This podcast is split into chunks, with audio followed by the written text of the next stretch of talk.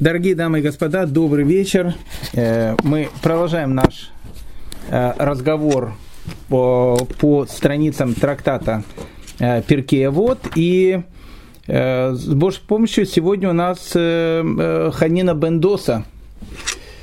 Ханина Бендоса, то, что у нас обозначается Ханина, сын Доса, величайший человек и буквально два-три слова нужно рассказать про Рави Ханин Бендоса. Мы, мы уже на самом деле э, в свое время начали немного говорить о, об этом великом человеке.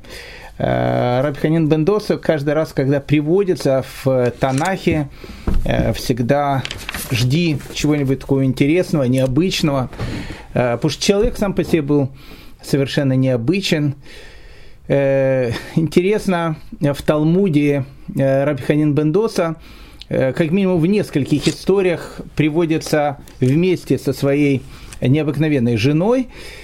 И поэтому, э, вы знаете, когда э, читаешь эти истории, непонятно, чье величие больше.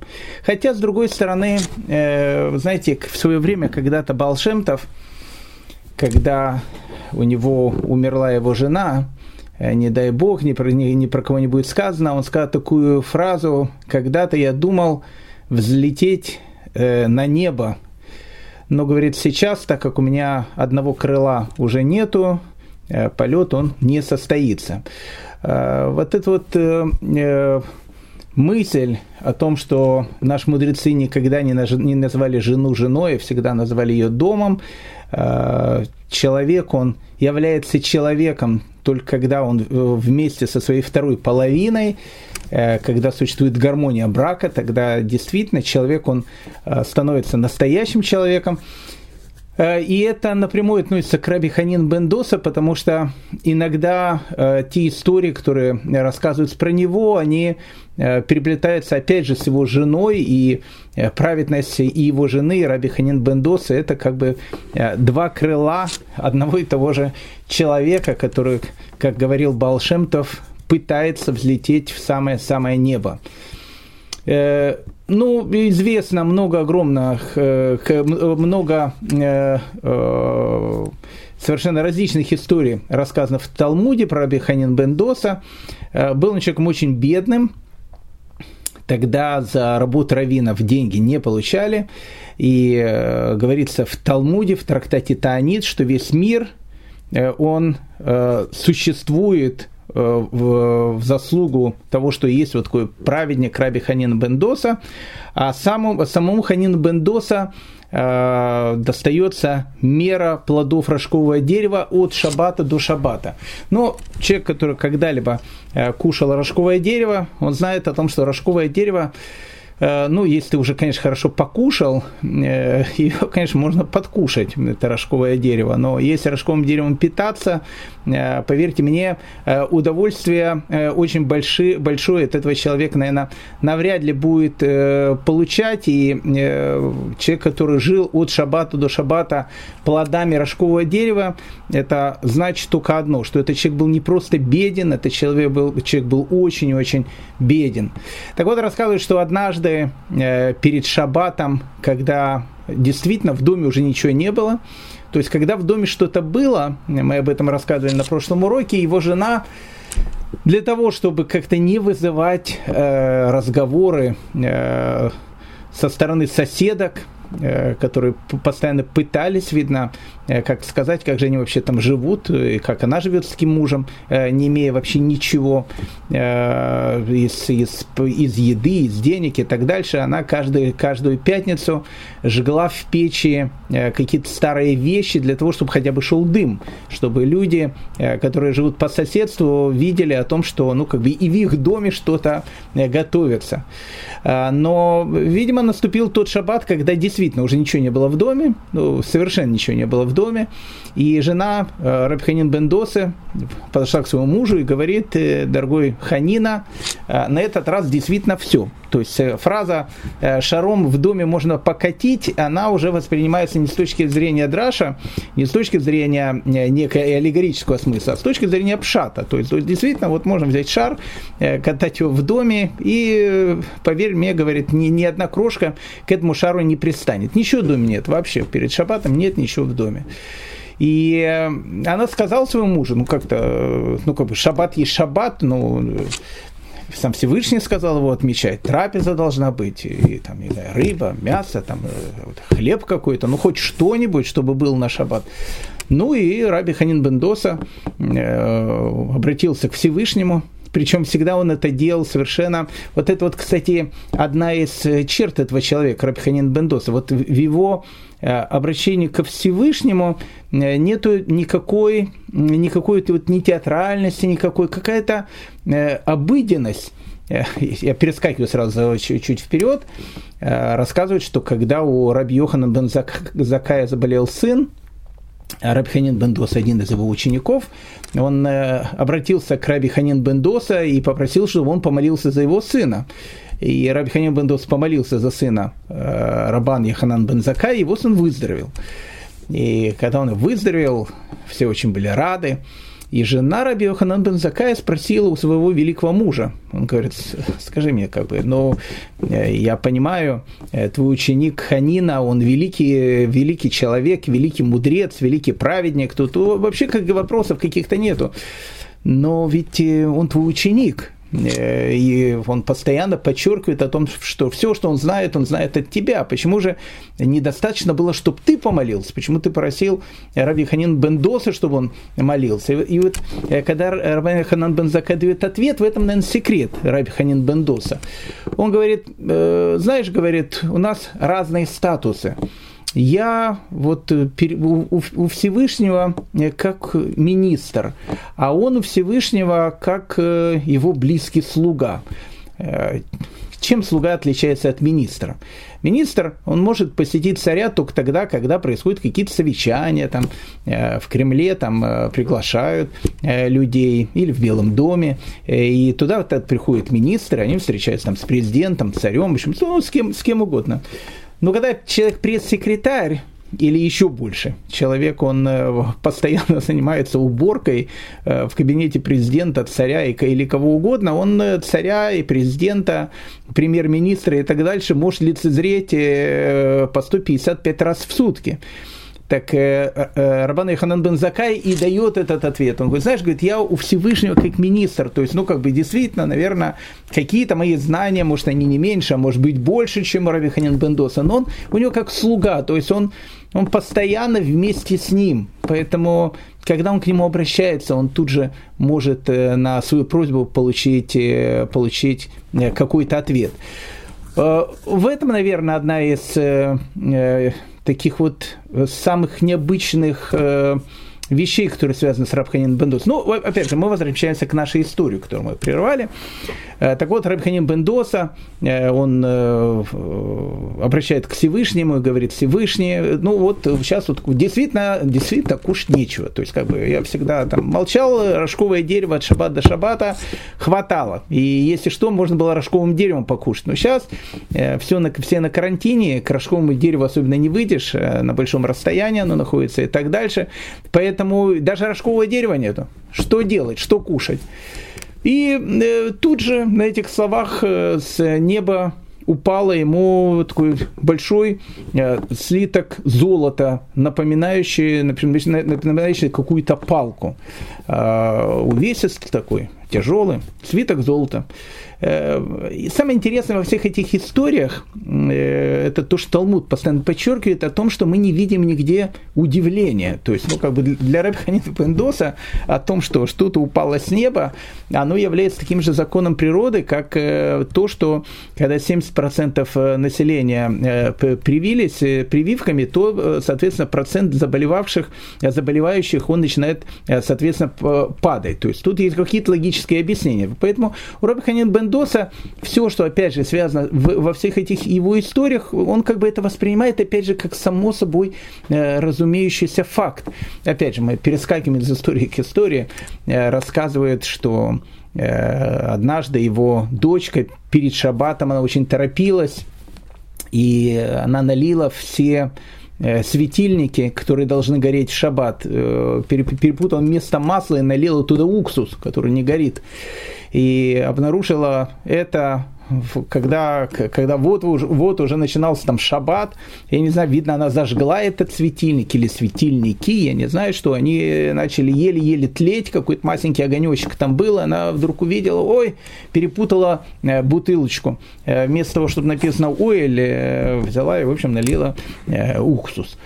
И она подошла к папе, очень расстроена, говорит, папа, в шаббат я э, вместо масла налила уксус, что ж будет, у нас теперь будет, э, не будет и еды нету, и света тебе в шаббат не будет. И э, тогда Раби Ханин Бендоса сказал, что тот, кто сказал маслу гореть, скажет уксусу гореть также.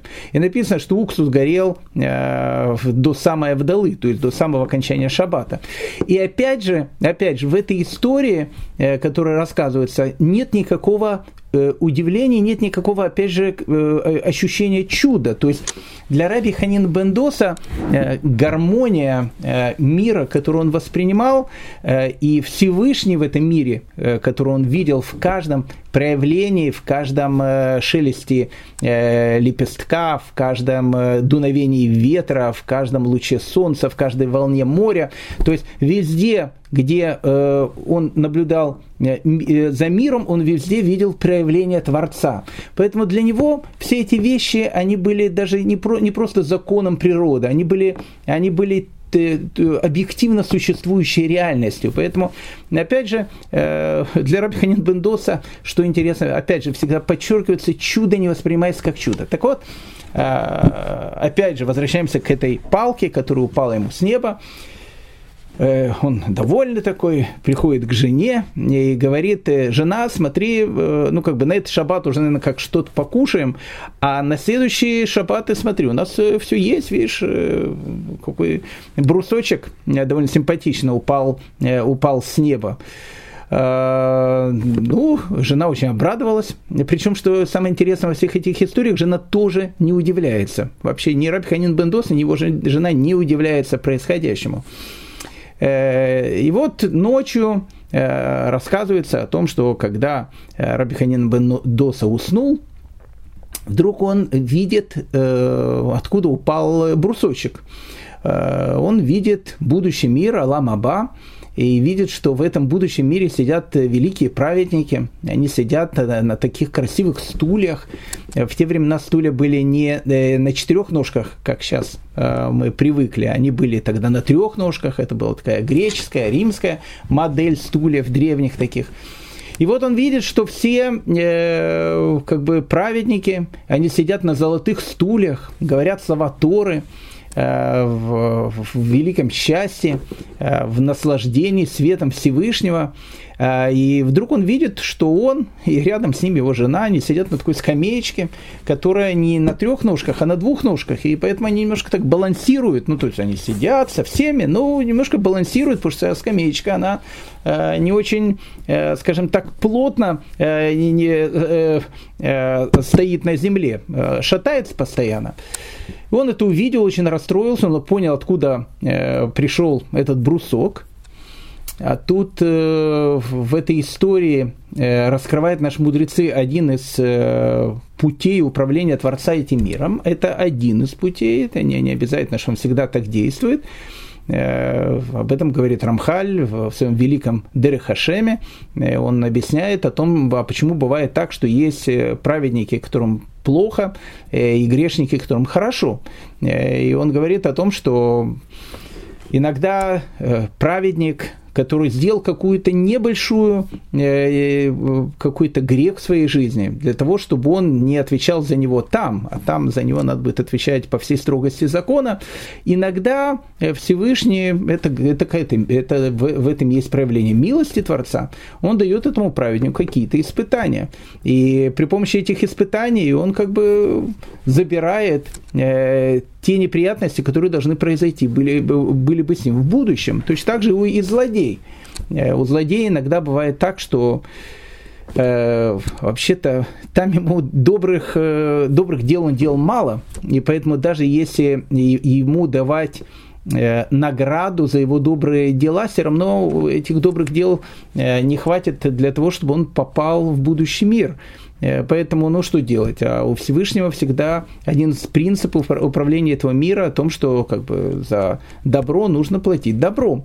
Поэтому, если есть какой-то злодей, ведь у него есть то что-то хорошее. Э, Сам большой злодей, э, он, опять же, в жизни, может быть, были два, три, четыре эпизода, когда он сделал что-то правильное и хорошее. Вот известная эта каббалистическая история про папа, Э, у которого была собака, обратите внимание, написано, он ее любил. Он ее любил. Правда, когда он съел кусочек, кусок мяса, он ее убил, но э, то, что он ее убил, это понятно. В этом его была натура, он мог убить кого угодно. Но ну, любил-то собаку ну, ну, ну, не знаю, там месяц, два, кто что на нее жила, говорил, э, ну, не знаю, там, кормил ее, делал какую-то мицу, потом убил, правда, но сначала же любил, поэтому за эту любовь-то надо тоже как-то возвращать э, каким-то добром. Поэтому написано, что иногда злодеи, они получают какие-то блага в этом мире, не имея в будущем мире совершенно ничего. Ну, иногда, иногда э, может происходить так, что как бы у человека Э, в этом мире не положено получать какое-то благо, но если он очень-очень попросит, э, ему могут из тех небесных запасов, которые есть уже у него там, э, дать немножечко сюда, на земные запасы. Но земные запасы, они же временные, ну сколько человек живет, 70, 80, ну хорошо, ну 120 лет, ну и все. А в том, в том мире все, что есть, оно существует вечно.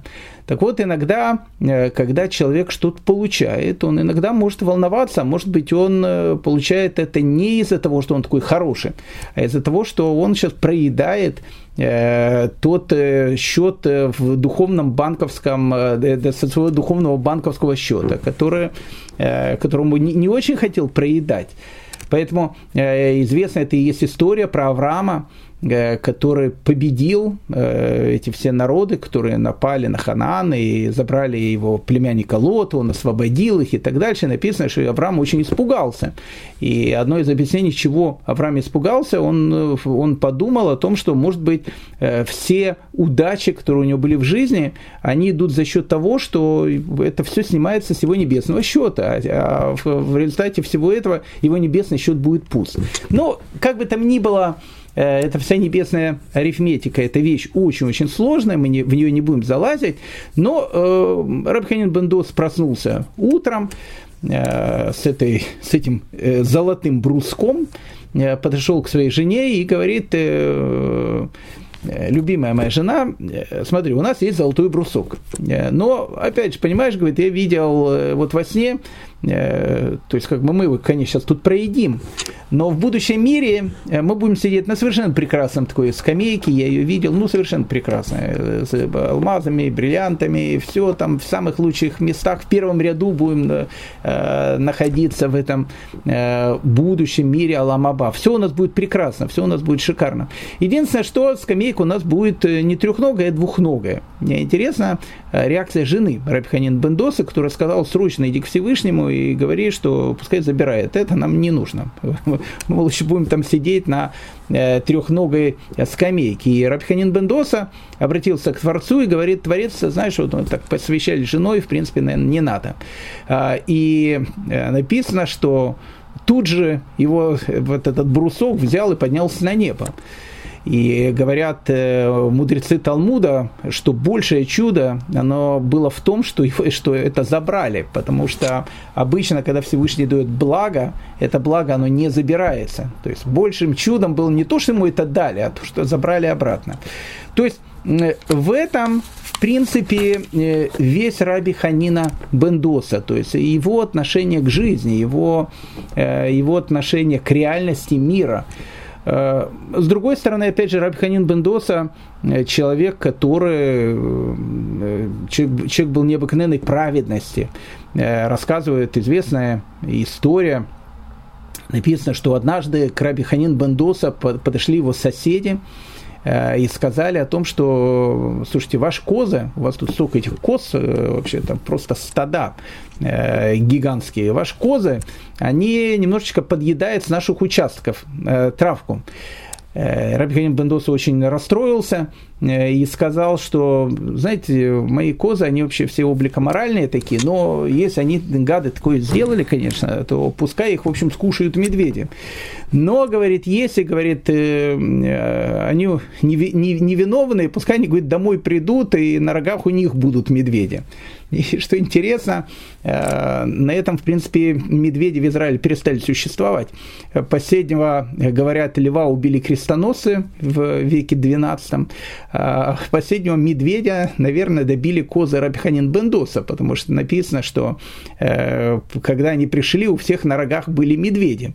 Э, поэтому козы Рабиханин Бендоса были тоже, тоже очень праведные, и не дай бог никакую траву с какого-то чужого участка э, не брали, не пробовали, даже не нюхали. Э, на что Талмуд задает вопрос. То есть, опять же, э, Талмуд э, не удивляет о том, что козы пришли с медведями. То есть, это, это не удивительно. То есть, это как бы, ну, как бы, ну, это же Ханин Бендоса, то есть, ну, как бы, это факт. Ну, как, ну, понятно, козы пришли с медведями, ведь он же сказал так. Это не удивляет. Нет, удивляет другое. Они спрашивают, а откуда у Рабханин Бендоса козы? Потому что написано, что он уже бедный вообще, то есть вообще ничего нету. Э, он же не как э, тут местные министры, с одной стороны бедные, а с другой стороны там посмотришь, там 25 там, домов и, и, и так дальше. Машины, самолеты, вертолеты э, и, в общем, слуги с опахалом так стоят и все. А так, а так бедные, живут люди на зарплату. Поэтому откуда у Райбханин Бендоса столько коз?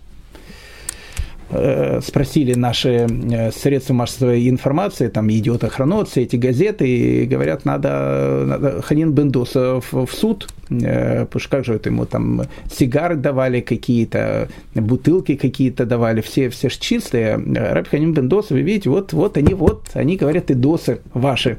С одной стороны, такие облика моральные, с другой стороны, стада коз.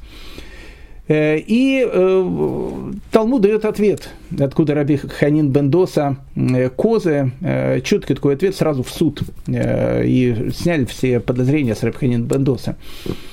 Оказалось, что в свое время когда-то в доме Рабханин Бендоса остановился какой-то человек, который шел, не знаю, на рынок или еще куда-то. У него был петух с курочкой. И он сказал, не может ли уважаемый Рабханин Бендоса последить за этим петушком и курочкой. Он на самом деле там идет на какой-то рынок или еще куда-то, не может с собой взять туда э, этого петушка и курочки. Он сказал, ну, что я обязательно приду и заберу их э, через несколько часов. Ну, прошло несколько часов, он не забрал, день, два, три, пять. Э, ну, Рабханин Бендоса как оставили у него, он охраняет их, охраняет. Э, потом э, курочки начали, э, соответственно, нести яйца. Из яиц начали вылупляться цыплята. Рабхадин Бендоса яйца кушать тоже не может, потому что курочка это не его, и цыплят тоже не его. А вот цыплят, как это ни странно происходит, они тоже потом становятся курочками и петушками, тоже начинают нести яйца. И получается так, что у Рэбханин Бендоса через некоторое время очутилось этих э, курочек, курочек и петушков самая большая такая экологически чистая фирма в Израиле. Э, огромное количество этой живности, птиц, э, и тогда он сказал своей жене, говорит, слушай, я говорю, все понимаю, но мы так охраняем этих курочек и петушков, просто их больше некуда, некуда девать, домик-то маленький. И они решили, что ну, как бы их надо продать и э, вместо них купить коз козы, как минимум, они большие, то есть э, там пасутся где-то, как-то это все намного легче, чем э, курочка и петушок. Э, и написано, что они стали покупать коз. А человек это, который оставил курочку и петушка, об этом совершенно забыл, эмигрировал в Америку, жил там в Бруклине, э, прошли долгие годы, там разбогател уже, все, через много лет приезжает в Израиль, э, проезжает мимо этого Машава, в котором в свое время останавливался, там, где был Рабханин Бендос, даже уже забыл об этом.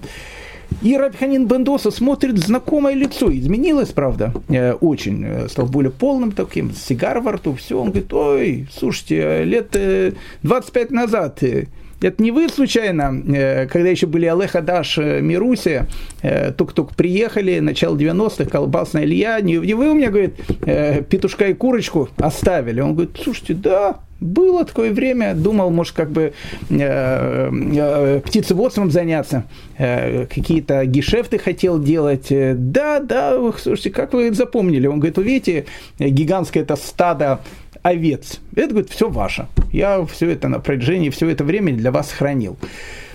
Э, это Рабханин Бендоса. Это Рабханин Бендоса. Это, это, это личность этого человека, великого человека. Ну и еще буквально, еще буквально пару слов э, насчет Рабханин Бендоса, хотя, опять же, я могу о нем рассказывать часами, потому что, э, еще раз, Раби Ханина Бендоса – Э, это человек, который смотрит на мир э, взглядом, взглядом Тама.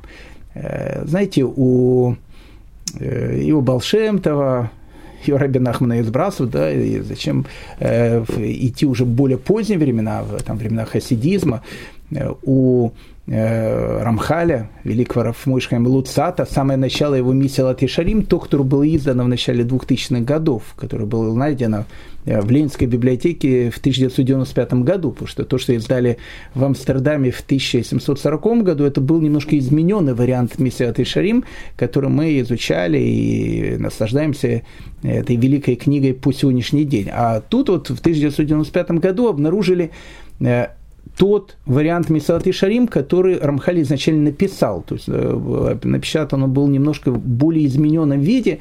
Не буду сейчас э, объяснять почему.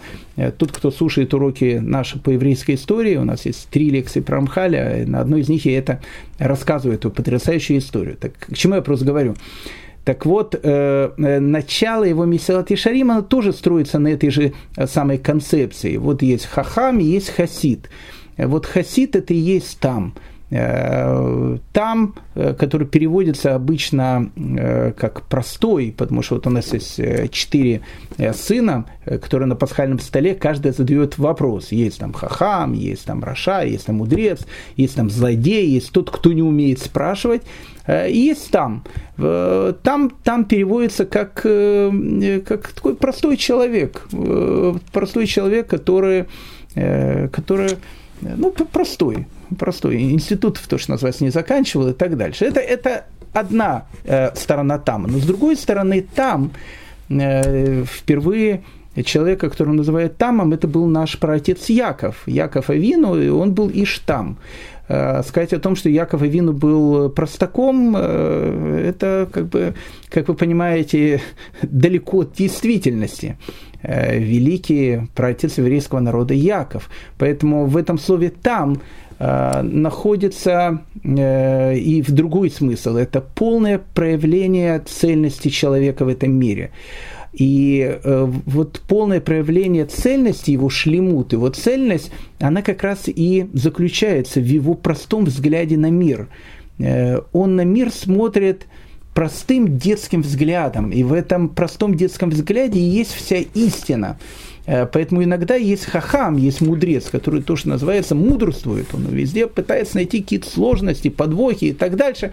А есть там, есть человек, который вот смотрит на этот мир и, и вот он его воспринимает в, в, в, со всей простотой. И от этой, этого простого восприятия мира есть вся, э, вся э, духовность и истинность этого мира, которую, которую он Э, улавливает.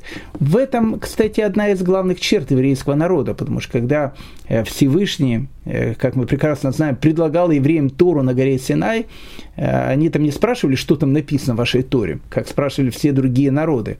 Он сразу сказал на Асева Нишма. На Асева Нишма мы, знаешь, говорит, если ты предлагаешь, мы понимаем, что плохое ты не предложишь. Поэтому давай, мы начнем делать, а потом уже начнем разбираться, что там написано.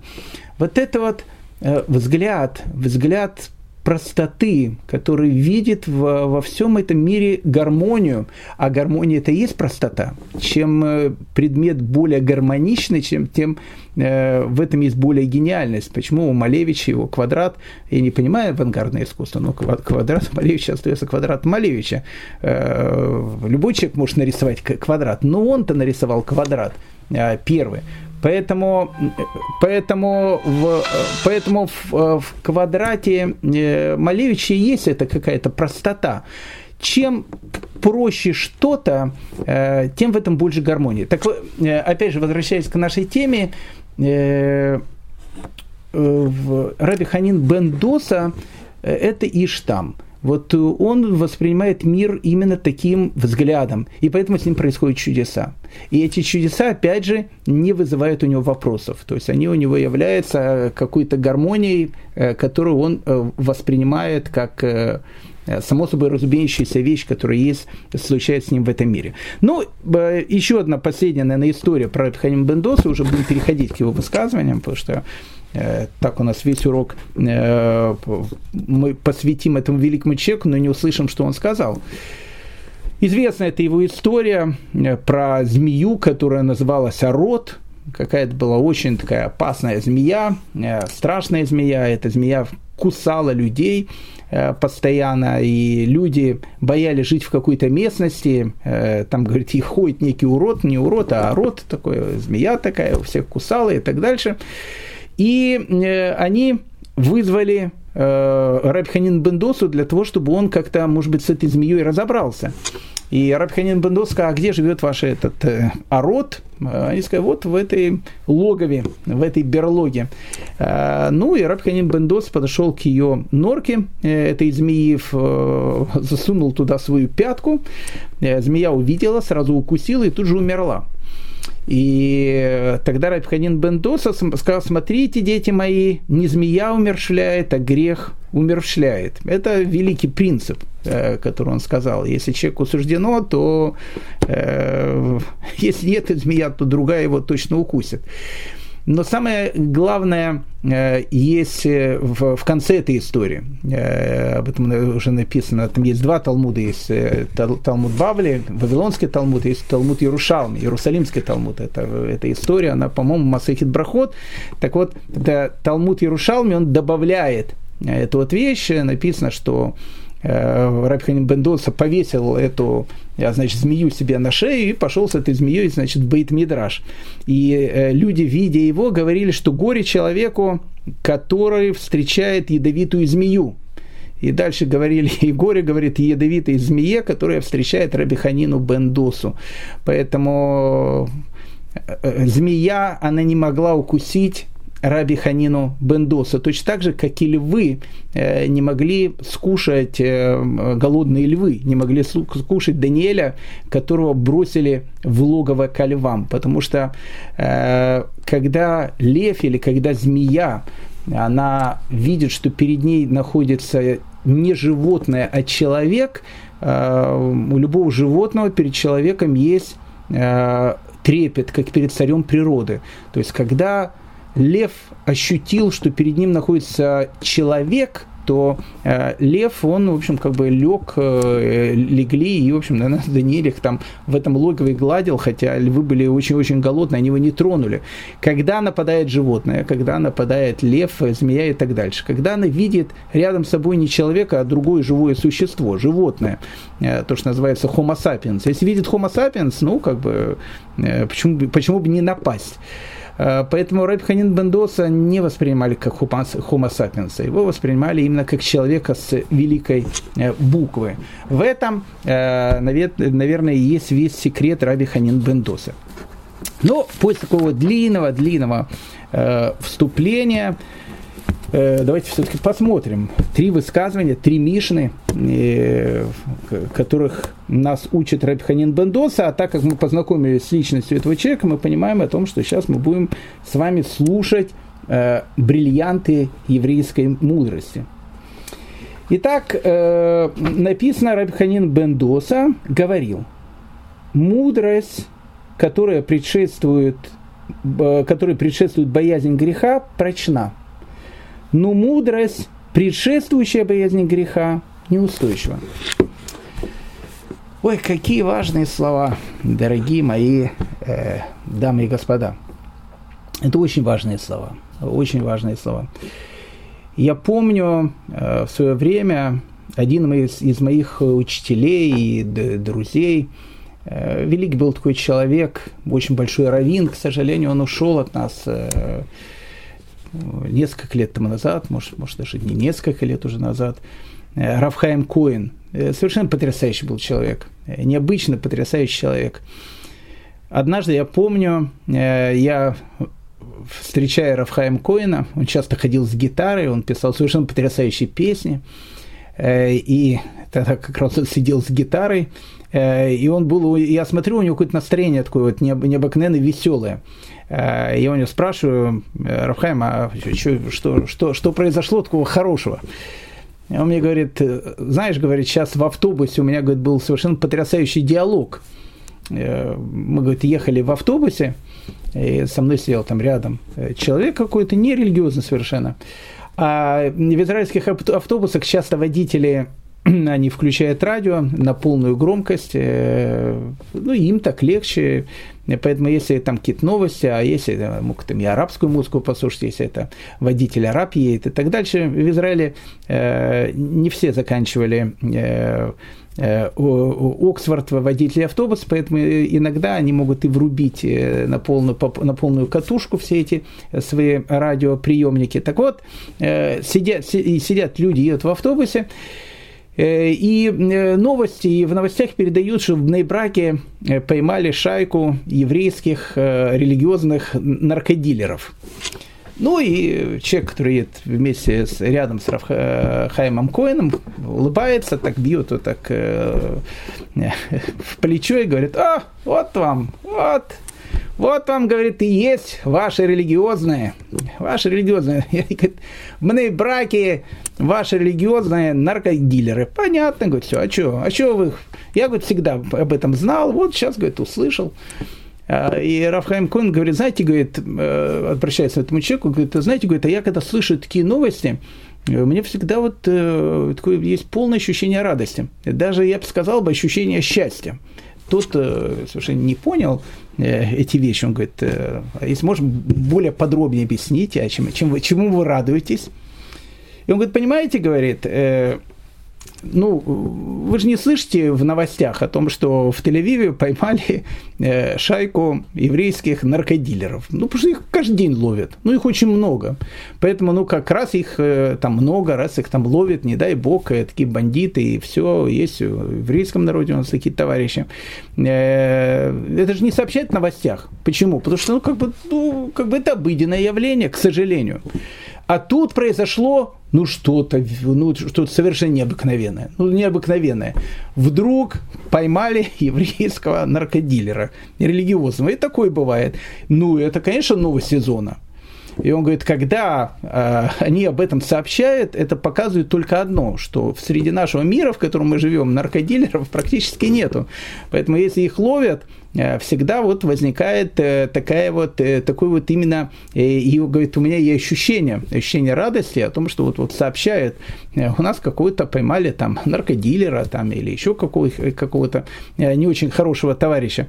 Подчеркивая всегда, что он религиозный. А почему? Потому что это вещь очень-очень такая редкая. Так вот, э, религиозный наркодилер, э, вот он, он же, наверное, тоже ходил, может быть, с пейсами, э, и в шляпе э, черной, и, и в пиджаке черном, э, и выглядел таким очень религиозным. А, а с другой стороны, был э, вот плохим таким человеком. Может ли быть такая вещь? Может быть.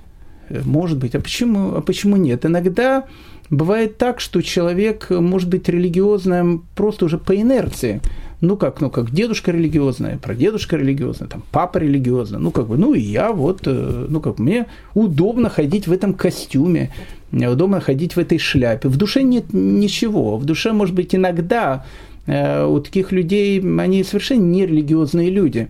Опять же, я говорю сейчас о меньшинстве. Э, но есть ли такие? Есть. Есть. И одна из самых главных э, причин этой проблемы, она как раз в этом заключается, в том, о чем говорит Рабханина Бендоса.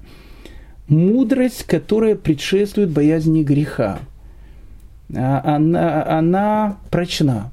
То есть, если в человека, то есть мудрость, которой предшествует, прошу прощения, боязнь греха, она прочна. То есть, если у человека на первом месте боязнь греха, а на втором деле мудрость, то она действительно прочна.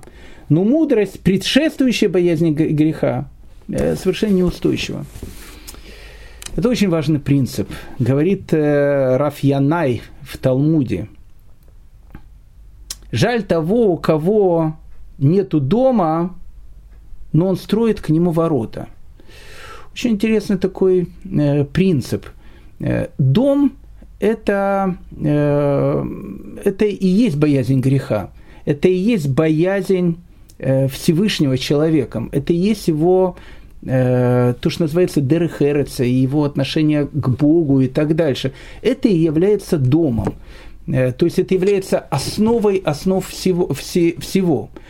А вот ворота, которые есть, это, это и есть его мудрость, это и есть Тора. Так вот, если у тебя нету ворот, э, точнее, у тебя есть ворота, но нету дома, то какой смысл в воротах? Если, если они просто, просто дырка, которая ведет в воздух, и там нету совершенно ничего.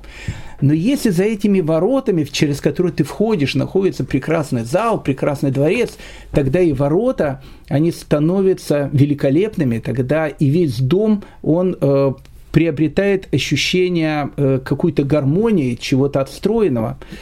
Э, по этому поводу наши мудрецы, они тоже говорят, э, ну, как бы такую, как бы притчу.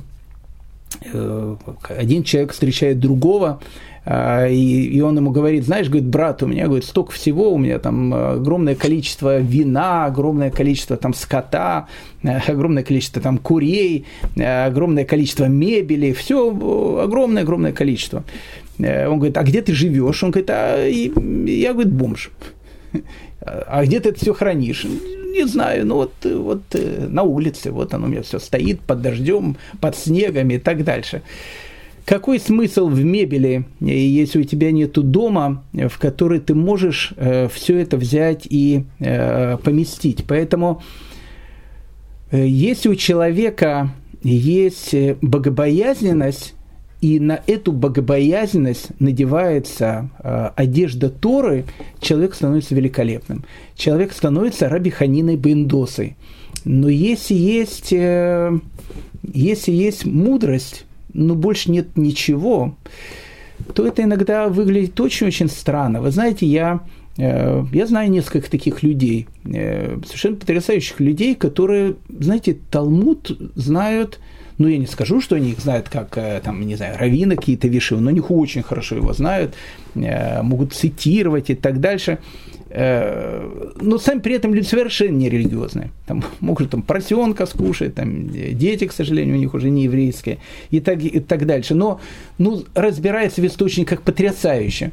Э, для них Талмуд, еврейская мудрость – это хобби. Ну, они могли бы заниматься, э, не знаю, там, философией Конфуция, и тоже в нем бы очень хорошо разбирались. Они решили заниматься философией там, Талмуда. Э, но ничего в душе не заходит. Э, и поэтому вся вот эта вот мудрость, э, перед которой нету богобоязненности, она выглядит очень-очень грустно. Говорят, написано в Танахе, решит Хахма начало мудрости, начало знания – это богобоязненность.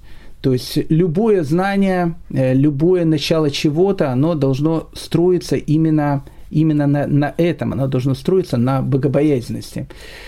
Э, богобоязненность тоже бывает разная. Рассказывают э, известную историю э, про Рави Авимелых из Лежанска. Он был великий такой человек, великий праведник, великий раввин, один из лидеров первой эпохи хасидизма. Он жил в конце 18 начале 19 века. Так вот, хотя, ну да, конец 18 века, не, не уверен, дожил ли он до 19 века, но, в общем, это плюс-минус вторая половина 18 века, конец 18 века, Раби Авимелах из Лежанска. Так вот, э, Раби Авимелах из Лежанска, будучи огромным таким праведником, э, он часто, когда он там молился, и если кто-то там слышал, Э, он постоянно подчеркивал о том, что он грешен, грешен ужасно, э, делает столько, столько всяких гадостей и так дальше, он это там говорил и все. Но, опять же, говорил это не для публики, э, чтобы все видели, как он скромный и совершенно потрясающий человек. Видно, делал это, там, чтобы никто не слышал, но однажды какой-то хасид, он, видно, там услышал своего рэпа, который там, не знаю, плачет, рвет на себе одежду со словами «Всевышний, насколько я грешен, как же я вообще могу ходить по, по этой земле, как, как, как я могу вообще обращаться к, к тебе, сделав столько грехов и так дальше». И э, когда и Раби Авимелах из Лежанска закончил э, свой разговор со Всевышним, этот хасид к нему подошел и говорит ему, Рэб, слушайте, я, я, я все понимаю. Вы велик человек, э, все я понимаю. Ну, это же неправда. Ну, ну, ну слушайте, Рэб, я, я, я все понимаю. Ну, я понимаю, что бывает, э, там, каждый человек, ну, ну, кричать, что вы такой великий такой грешник, э, сделали столько там грехов и так дальше. Слушайте, величайший праведник. Посмотрите, у нас тут в микрорайоне, по сравнению со всеми, вы просто ангел полный. Э, даже не просто ангел, а этот э, шестикрылый, то, что у нас по-русски называется серафим, э, не просто ангел, с шестью даже крыльями, а вы там постоянно, ну зачем же вы так? Ну это же ну, это ж тоже неправда. И тогда Рави Мелых из Лежанска сказал, знаешь, говорит, я тебе, говорит, приведу притчу такую, чтобы ты, говорит, более понял. Однажды, говорит, у царя он э, заказал одному э, подрядчику о том, чтобы он как бы проложил там трубы э, ко дворцу. Ну или сделал какую-то ре, реновацию сада. Надо было там немножко взять и там раскопать землю, сделать дополнительную дорогу, расширить дорогу, одним словом. Ну и взяли человека на таком тракторе, бульдозере сказали о том, что он должен, э, вот, должен говорит, копать э, отсюда говорит, и до обеда. Э, вот сделать такую траншейку. И вот именно вот здесь должна проходить эта траншейка, тут вот, значит, мы сделаем эти трубы. Ну и человек на этом бульдозере начал там копать, копать, и, в общем, видно, путь Нового года был, и как бы не совсем объективно воспринимал э, мир, э, двоилось, может быть, у него немножко там дороги, объекты какие-то. Ну и, соответственно, котлованчик этот сделал намного шире и на пару метров дальше. Э, ну, ему пришли, конечно, по голове дали, сказали, э, вычтем свои зарплаты, а теперь, говорит, иди, Иван Иванович, и, в общем, как бы все, все что, значит, э, сделал неправильно, теперь делай правильно. Ну, ну что, что делать? Он закопал то, что он сделал, потом вырыл в правильном месте, ну, и сказали ему, ну, теперь ты, значит, молодец, и, в общем, все, ну, как бы сделал, может быть, мы с тебя даже деньги и не, не вычтем теперь. Это, говорит, одно дело – а второе, говорит, дело, э, у царя есть ювелир. И ювелир э, дал ему э, алмаз. И сказал, что я хочу, чтобы ты из него сделал бриллиант. Я хочу, чтобы ты вот так обработал, чтобы он вот точно вошел в мою королевскую корону. И, э, а ювелир тоже, видно, был после Нового года, тоже, видно, немножко как двоилось все эти вещи. И он взял такой лазерный такой станочек и так дальше ну и на какие-то доли миллиметра э, взял, отрезал больше, чем нужно. Ну и все, и, в общем, как бы алмаз испорчен. Ну, то есть, как бы он может быть э, нормальный, но уже на, на королевскую корону не пойдет. То есть, дорогущий алмаз, э, там, не знаю, в сколько карат, испорчен. Испорчен чем? Какими-то миллиметрами, микронами какими-то. Несколько микронов сделал, и алмаз испорчен.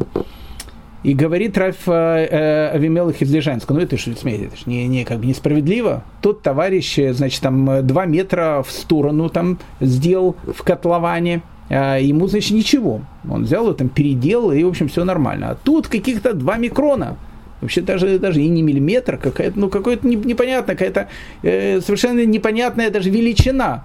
И все, сказали, тебе будешь платить за этот алмаз, сам испортил произведение искусства просто говорит э, тракторист и ювелир, у них э, немножко разное отношение к греху. Поэтому то, что для тебя грехом не является, и для тебя наоборот является какой-то вершиной святости, для меня является грехом. Э, это, э, я думаю, что это, кстати, и отношение к жизни, безусловно, Раби Ханин Бендоса. Э, поэтому и Арат, э, Арот, прошу, прошу прощения, который его кусает, он от укуса умирает, потому что в Раби Ханин Бендоса богобоязненность, она предшествует мудрости. То есть, когда добрые, доброе сердце, добрые черты характера, э, предшествует мудрости человека, этот человек действительно может стать таким, как Рэбханин Бендоса. Э, в свое время сказал Вильнский Гаон э, такую фразу о том, что Тора, она подобна дождю. А когда дождь он проливается на землю, э, то расцветают и потрясающие розы, и э, совершенно, не знаю, какой-то плохой, колючий там э, сорняк. Э, он тоже растет от дождя. Так вот, Тора, она э, влияет на человека, она увеличивает э, внутренний мир человека в разы. Поэтому если у человека богобоязненность, дерехерец, его отношение к жизни и так дальше, оно прекрасное, то когда на него одевается одежда Торы, то человек становится таким же, как Рабханин Бендоса. Но если, если у человека нет никакой богобоязненности, нет никакого дерехереца, нет никакого там уважения к другим людям и так дальше, то Тора, она может э, в нем э, плохие черты характера еще даже и усугубить. Э, ну, у нас есть еще, еще несколько каких-то минут. Давайте, э, давайте посмотрим следующую мишну. Мишну 12 мы смотрели, 11 мишну. Теперь 12-я Мишна, как я сказал, это три э, высказывания Рабиханин Бендоса. Первое высказывание мы уже как бы услышали. Теперь второе высказывание Рабиханин Бендоса. Когда дело преобладает над мудростью, мудрость прочна. Но мудрость, преобладающая над делом, неустойчива. Тут то же самое. Если у человека есть прекрасные знания, он прекрасно духовно разбирается в, в различных законах и так дальше, но в жизни э, он это не воплощает, то есть у него мудрость преобладает над делом, это все неустойчиво, это все быстро проходит. Но когда э, дело, она преобладает над мудростью, тогда мудрость, она действительно становится цельной, э, красивой и гармоничной. Балшемтов, он сказал такую фразу, что если кто-то изучает э, Диней Мамонот, Диней Мамонот – это какие-то имущественные законы, очень сложная такая часть еврейского права. Если человек, он изучает э, вот, э, имущественные законы в Торе, э, он говорит, это огромная митсва, это, это, это, это великое дело. Но намного, говорит, большая митсва, когда он э, предваряет изученное в жизнь и ведет свой, жизнь, э, и ведет свой бизнес по Торе. Вот, вот, вот это вот взгляд. То есть, когда ты изучаешь, э, как э, должен вести себя э, еврей, это совершенно прекрасно. Но намного более прекраснее, когда ты живешь с тем, что ты выучил. В этом есть в этом есть, э, наверное, один секрет, из секретов Фераль Баханина Бендоса и его необычного отношения к жизни. У него дело всегда преобладало над мудростью. Кстати, это еврейский принцип, мы уже говорили о нем, когда евреи должны были получить э, тур на горе Синай, они же таки сказали, на Сева Нишма. Э, сначала, говорит, сделаем, а потом будем уже понимать. Есть потрясающая история по этому поводу – очень интересная история, связана с Равпинхасом э, Горовицем. Горовиц – это известная такая была э, пражская фамилия, все великие Горовицы, они происходят э, из Праги. И Равпинхас Горовец, известный, он написал известный такой талмудический комментарий, который называется «Афла», рассказывает о том, что когда-то он приехал к Магиду из Межерич, человеку, который возглавил хасидское движение после Балшемтова, Ну и вот он к нему приехал для того, чтобы посмотреть, поговорить с ним. Э, там многие о нем говорили, как о великом человеке. Ну, Рафпинхас э, Горовец сам был великий талмудист, сам был великий ученый. Вот он как бы поговорил с Магидом Измежевич. Ну, как бы умный человек, но ну, как не произвело что-то, какое-то вот такое вот впечатление там или еще что-то. Не проникся идеей э, Хасидута. Э, и вот когда он прощался с Магидом Измежевич, э, ну, как-то он так немножко холодно, не то что холодно, ну, как бы так, ну, все, очень рад был познакомиться. И Магид Измежевич говорит, знаете что, а вы, говорит, не хотите вот, подискутировать по вопросам Торы с моим учеником Равзуша из Анополя. Равзуша из Анополя – это один из любимых персонажей э, хасидского фольклора эпохи раннего хасидизма. Кстати, был братом раби Авимелаха из Лежанска, которого мы э, только что упоминали. А Равзуша из Анополя, он был человек, который всю жизнь вел такую вот жизнь такого простака, он был всегда бедно одет, и всегда вот у него такая была жизнь, как он, он всегда пытался показаться таким самым, что не есть простым человеком, при всем при этом это был величайший мудрец, был величайший э, раввин. Это у него был такой путь служения э, в этом мире.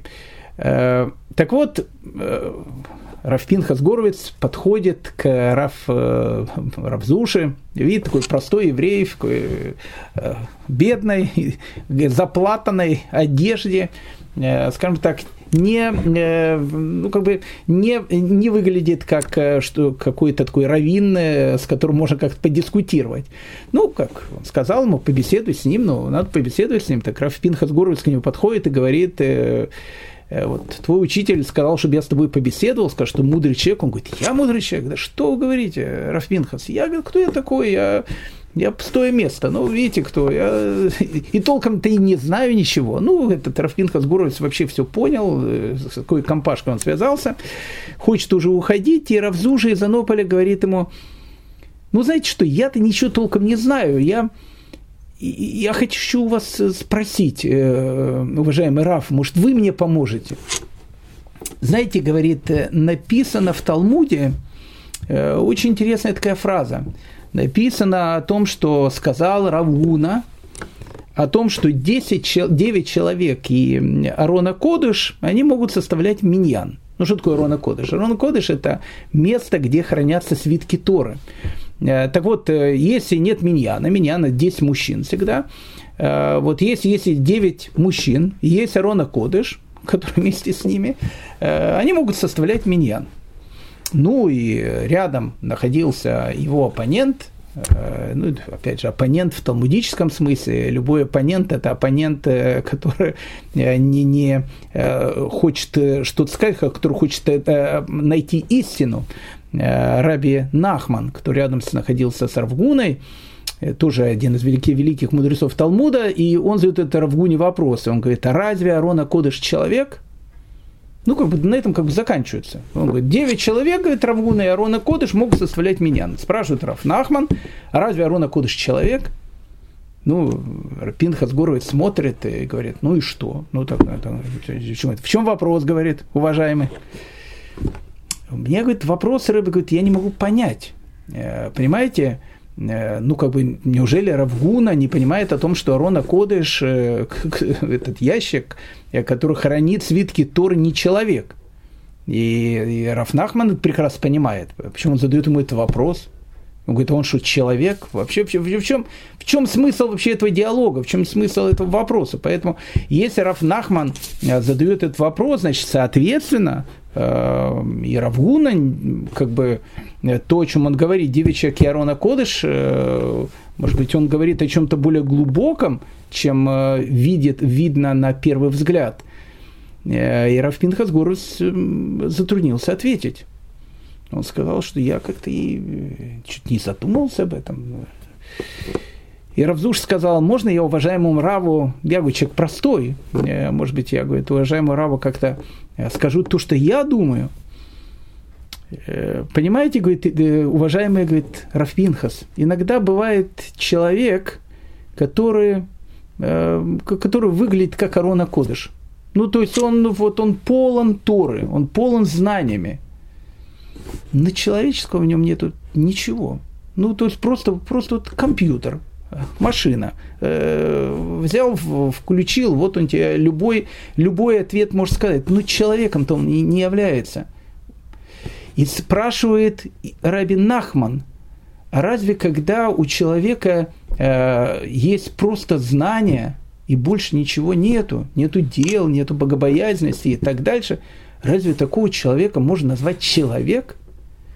И в этом, говорит, был э, то, что пытался спросить э, Рабин Ахман. Ну, конечно, все закончилось хэппи-эндом. Э, Пинхас Горовец услышал эту вещь, сказал, все, больше, говорит, я отсюда никуда не ухожу.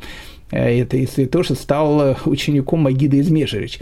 С хасидской, в этой хасидской истории для Раф Пинхас все закончилось хэппи-эндом. Но на самом деле тут есть очень важная вещь. Человек может быть полон Торы, полон знания, как гранат с зернами, но при всем при этом не быть меньшим. Меньш – непереводимая игра, игра слов Сидыша. Меньш – это, это не просто человек, это человек в полном значении этого слова. Э, у другого э, учителя хасидизма, у Рабина Ахмана Избрасова, он говорит о том, что когда человек садится в кресло, он должен занять его как меньш – то есть занять все это кресло. Потому что, говорит, иногда бывает так, что человек садится в кресло, а кресло при всем при этом остается пустым креслом как будто и не сидит в нем никто. Поэтому э, это то, о чем э, говорит э, Равзуша, который сказал Рав Пинхас Горовицу, про ящик э, Арона Кодыш с Торами и является ли он человеком. Ну и э, к окончанию нашей этой мишны понятно, что тут есть э, много, то, что называется, граней истины. Э, великий такой э, раввин, которого звали Рашбат, Равшиман бен Дуран, жил он в 15 веке на Мальорке в Испании – После страшных погромов 1491 года он переехал жить в Алжир, в бывший Карфаген, и там вот он был главным раввином Алжира. Ну, э, Рашбац, это вот о нем можно часами рассказывать, необычный совершенно такой человек. Так вот, э, он эту Мишну трактует немножко по-другому. Э, он говорит о том, что на самом деле тут не совсем понятно. Вот тут написано, когда дела преобладают, преобладают над мудростью, но вот если человек не знает, какое дело является хорошим, правильным, то есть если у него нет знаний Торы, если у него нет какой-то мудрости, как же дела его могут быть хорошими? Ну, то есть дела могут преобладать над мудростью, там сидит там какой-то э, алкоголик, пошел какую-то морду побил. Э, и он говорит, у меня дело, говорит, преобладает над мудростью. Потом, когда его забрали в, в полицейский участок, он говорит, что же я вот, так напился и не подумал. У меня, говорит, всегда говорит, дела над мудростью преобладают. То есть э, Рашбаца, э, вот это вот, э, э, вот это вот объяснение, оно не очень удовлетворяет. Он говорит, нет, ну как бы, ну, если нет мудрости, нету и дел. То есть мудрость, она обязательно должна быть, тогда, тогда человек непонятно, чем будет заниматься. И он эту Мишну трактует немножко по-другому. Он говорит так, что когда человек учится, тот, кто при учебе себе говорит, что будет выполнять все, что он э, учит, ему засчитывается, как будто он это выполнил. Очень интересный принцип такой. Очень интересный принцип. Э, что говорит Рашбац? Вот человек учит какую, какую, какие-то законы. Человек э, изучает Талмуд, изучает Тору, изучает э, э жемчужины еврейской мудрости – и у него нету предложения, нету слова, которое, знаете, э, работает по принципу э, в одно ухо э, влетело, в другое ухо со скоростью звука вылетело. И даже не, не успел заметить, как оно оттуда вылетело. Иногда человек, он, знаете, вот читает недельную главу Торы, вот прочел одно предложение, второе, третье, ну, как мало что понятно, читает дальше, о, тут понятно, а потом это непонятно, это, непонятно, это понятно. Если ты что-то прочел в Туре и не выучил э, для себя какую-то важную мудрость, ты, ты ее просто прочел, э, ты ее не учил. Э, учил это значит, что ты понял, как надо жить. как правильно это воплотить в жизнь. Вот это и называется учеба. Так вот, если человек с таким отношением подходит к учебе, и каждую вещь, которую он учит, он говорит, во, вот то, что я сейчас выучил, я обязательно хочу это воплотить в жизнь. Как это правильно говорится? Вот когда у меня будет этот случай, обязательно это воплощу в жизнь. И говорит Рашбац, что даже если так получится, что он не сможет это воплотить в жизнь, ну, по, по тысяче разных обстоятельств, если много разных вещей, которые он не может воплотить в жизнь, потому что, к сожалению, у нас еще нет Иерусалимского храма. Его может делать только когда, допустим, есть Иерусалимский храм. Но когда он это искренне изучает со словами, что я хочу это воплотить в жизнь, ему засчитывается как будто бы он в жизнь это воплотил. Тогда смысл этой мишны по Рашбазу, он выглядит немножко по-другому. Он говорит, когда дела преобладают над мудростью, то есть, когда ты что-то изучаешь, и первая у тебя мысль о том, что я хочу это применить в жизнь, мудрость прочна. Твоя мудрость, она действительно прочна, она от тебя никуда не уйдет. Но когда мудрость преобладает над делом, когда ты читаешь что-то, какой-то теоретический материал, не имеющий никакого отношения к жизни, неустойчиво. Она, она исчезнет. Она будет не долговечной. Э, это, дорогие мои друзья, второе высказывание великого Рэбханин Бендоса. Третье высказывание мы сейчас рассматривать не будем, э, потому что уже время позднее. Э, как говорится в одном посуке, скоро карета превратится в тыкву, а лошади превратятся в этих вот четырехногих с хвостиком. Поэтому мы уже заканчиваем, но для затравки мы все-таки скажем третье высказывание Рабханин Бендоса, которое мы уже будем рассматривать на следующем уроке. Она очень важная, и, ну и, сразу же в, в нем есть огромное количество разных вопросов. Он говорил, кем люди довольны, тем Бог доволен. Ну, когда, ну, кого люди не любят, того не любит и Бог. Э, с одной стороны, теоретически это звучит все очень красиво, практически тут будет огромное количество разных вопросов. Если глава шайки э, какой-то мафиозного синдиката, все мафиози своего крестного отца просто обожают. Ну, это, это такой необычный человек совершенно. Может зарезать 25 людей глазом не моргнет, а настоящий, настоящий вот такой, настоящий э, по-нашенски меньше такой бандитский. Что его Бог тоже любит. Как, как понять эту вещь? кем люди довольны, тем Бог доволен. Но кого люди не любят, Бог его тоже не любит. Это будем разбираться. Э, одним словом, э, я был очень рад, что мы с вами пообщались э, и поговорили об этом великом человеке, Рабханин Бендоса, и, и об его прекрасных высказываниях. Ну и тогда продолжение в следующей серии. Всем большое спасибо, много счастья, здоровья и самое главное, улыбок и радости. Спасибо.